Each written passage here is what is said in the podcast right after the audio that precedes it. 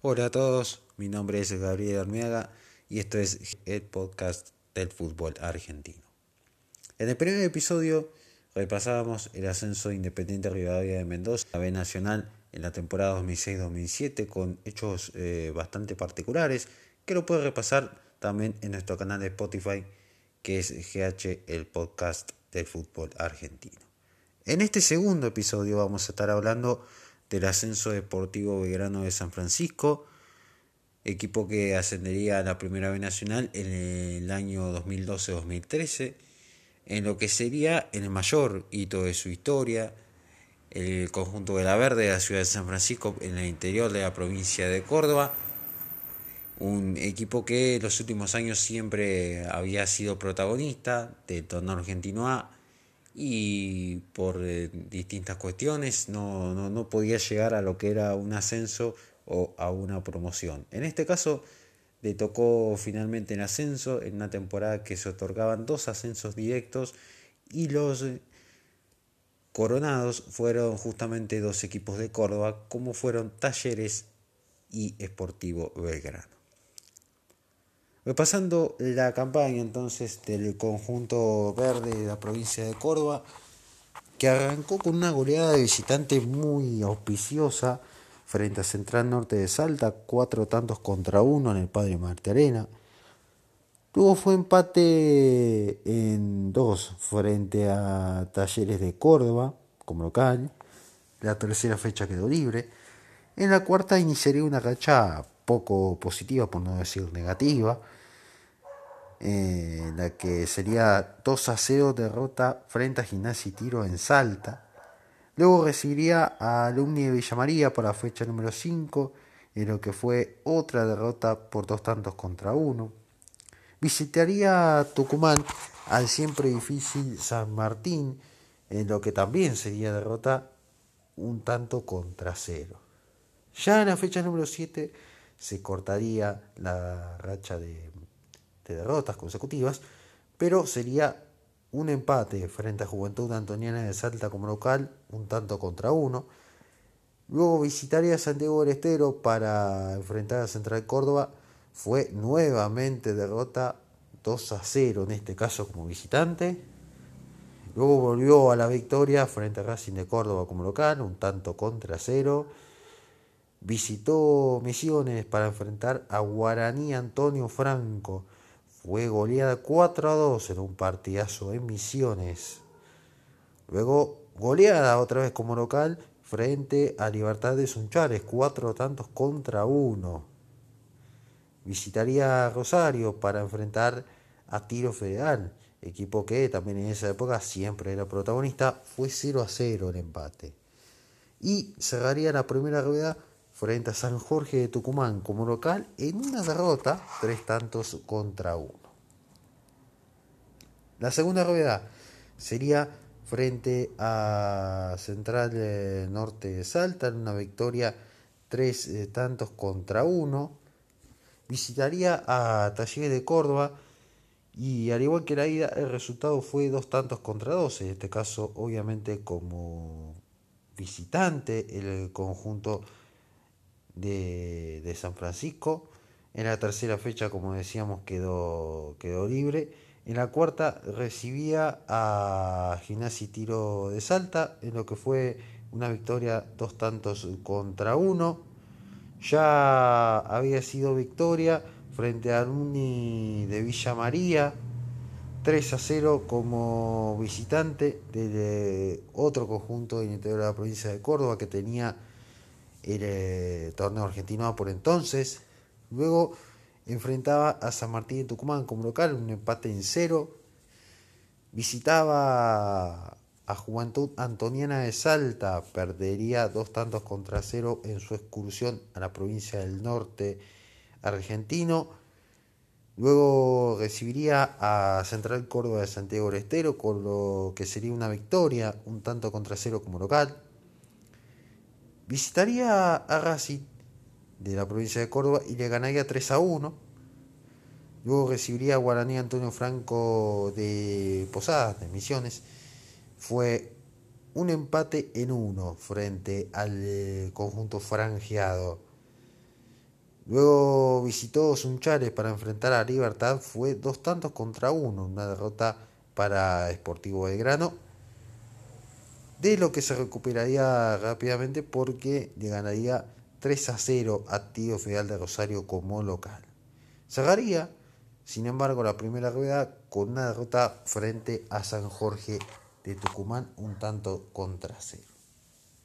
Los equipos clasificados llegarían a lo que fue el Undecagonal, un mini torneo que reunía 11 equipos, de los que 6 eran de la zona norte, que participaba Sportivo Belgrano, y 5 de la zona sur.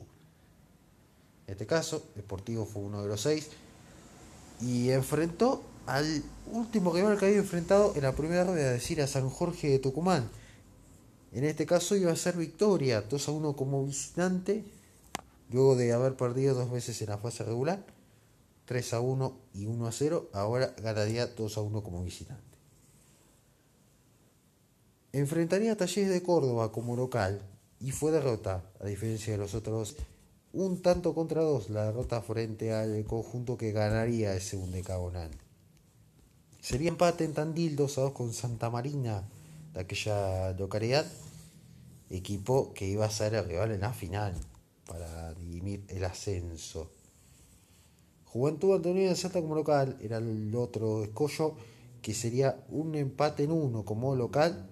En la fecha número 5, Sportivo de Grano de San Francisco quedaba libre. Recordemos que eran 11 equipos, obviamente uno de ellos quedaba libre en cada fecha. Visitaría San Martín de Tucumán en una victoria como visitante un tanto contra cero.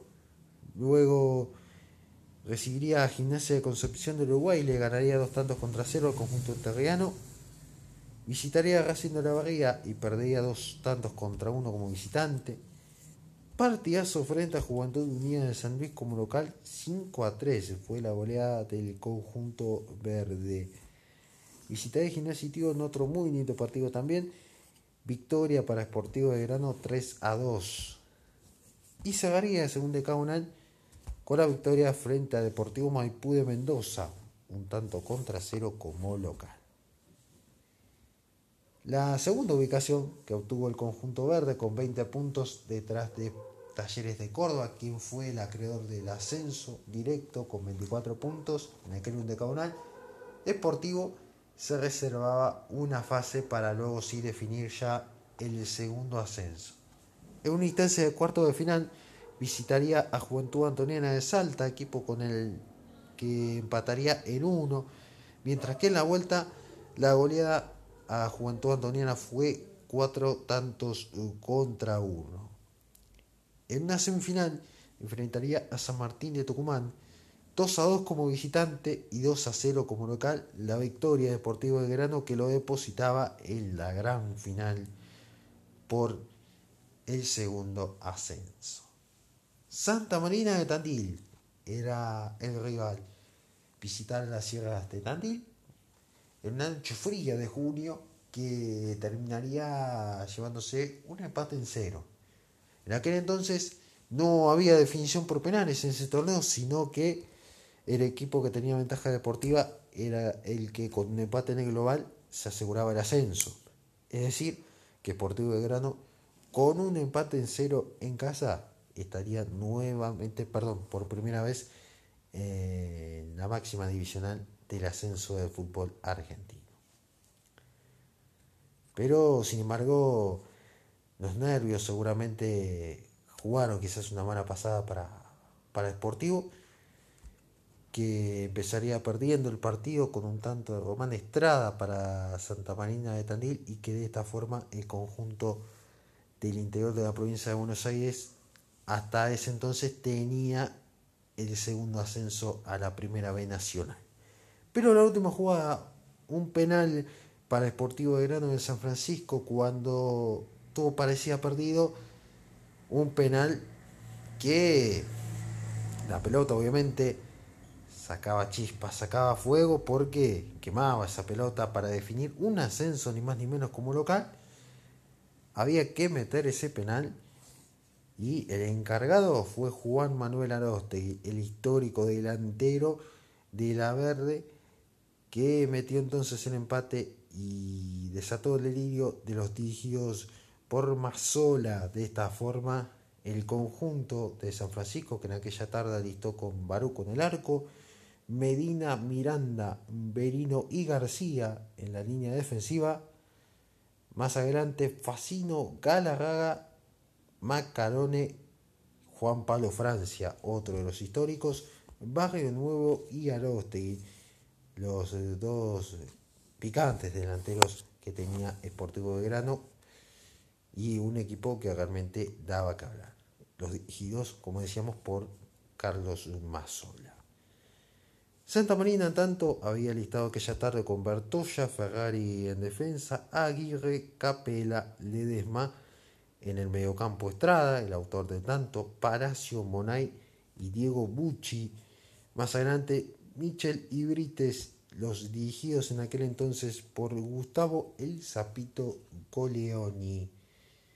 De esta manera entonces Sportivo lograba lo que sería el ascenso a la máxima divisional de nuestro ascenso, llegando a la temporada 2013-2014 debutando, luego seguiría también una temporada más en el torneo de transición 2014 y en la temporada 2015 anual finalmente la verde descendería al Fegalá, categoría en la que todavía se encuentra hasta el día de hoy. De esta forma entonces dejamos esta, campaña. Los invitamos a que nos sigan a través de nuestras redes sociales, en, Instagram como GH el podcast del fútbol argentino, también en nuestro canal de Spotify, a que nos escuchen, a también prenderse a las novedades que hay en las redes sociales y les prometemos un tercer capítulo de este GH, el podcast de fútbol argentino, muy apasionante e imperdible, se los aseguramos. Pero antes de irnos, les dejamos el testimonio, la palabra de Juan Manuel Arostegui, justamente aquel héroe de aquella tarde fría de junio que le daría el ascenso a Deportivo Grano de San Francisco. Nos encontramos en la próxima, luego entonces de la palabra de Juan Manuel y un placer. ¿Qué tal? ¿Cómo estás?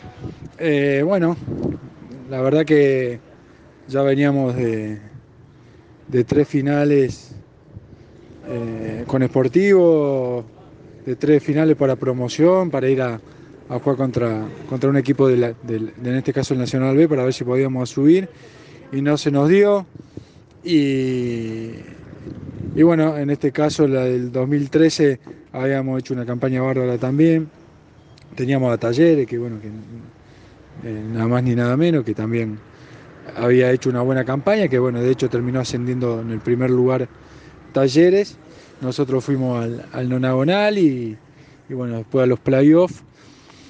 Y la verdad que fue, fue algo hermoso porque en lo personal al ser hincha del club y, el haber estado tantos años también en, el club queriendo ganar algo, se nos dio y, bueno, fue, fue una, de las cosas más, más lindas y, más emotivas que me tocó vivir, que fue el ascenso del 2013 de local, veníamos de jugar la primera final con Santa Marina de Tandil en, en Tandil, una noche fría, helada, eh, con muchos condimentos hubo esa noche, y bueno, terminamos empatando un partido bárbaro con dos jugadores menos, un 0 a 0 y bueno, la verdad que para nosotros había sido como un triunfo porque teníamos ventaja, ventaja deportiva, así que lo habíamos tomado como un triunfo.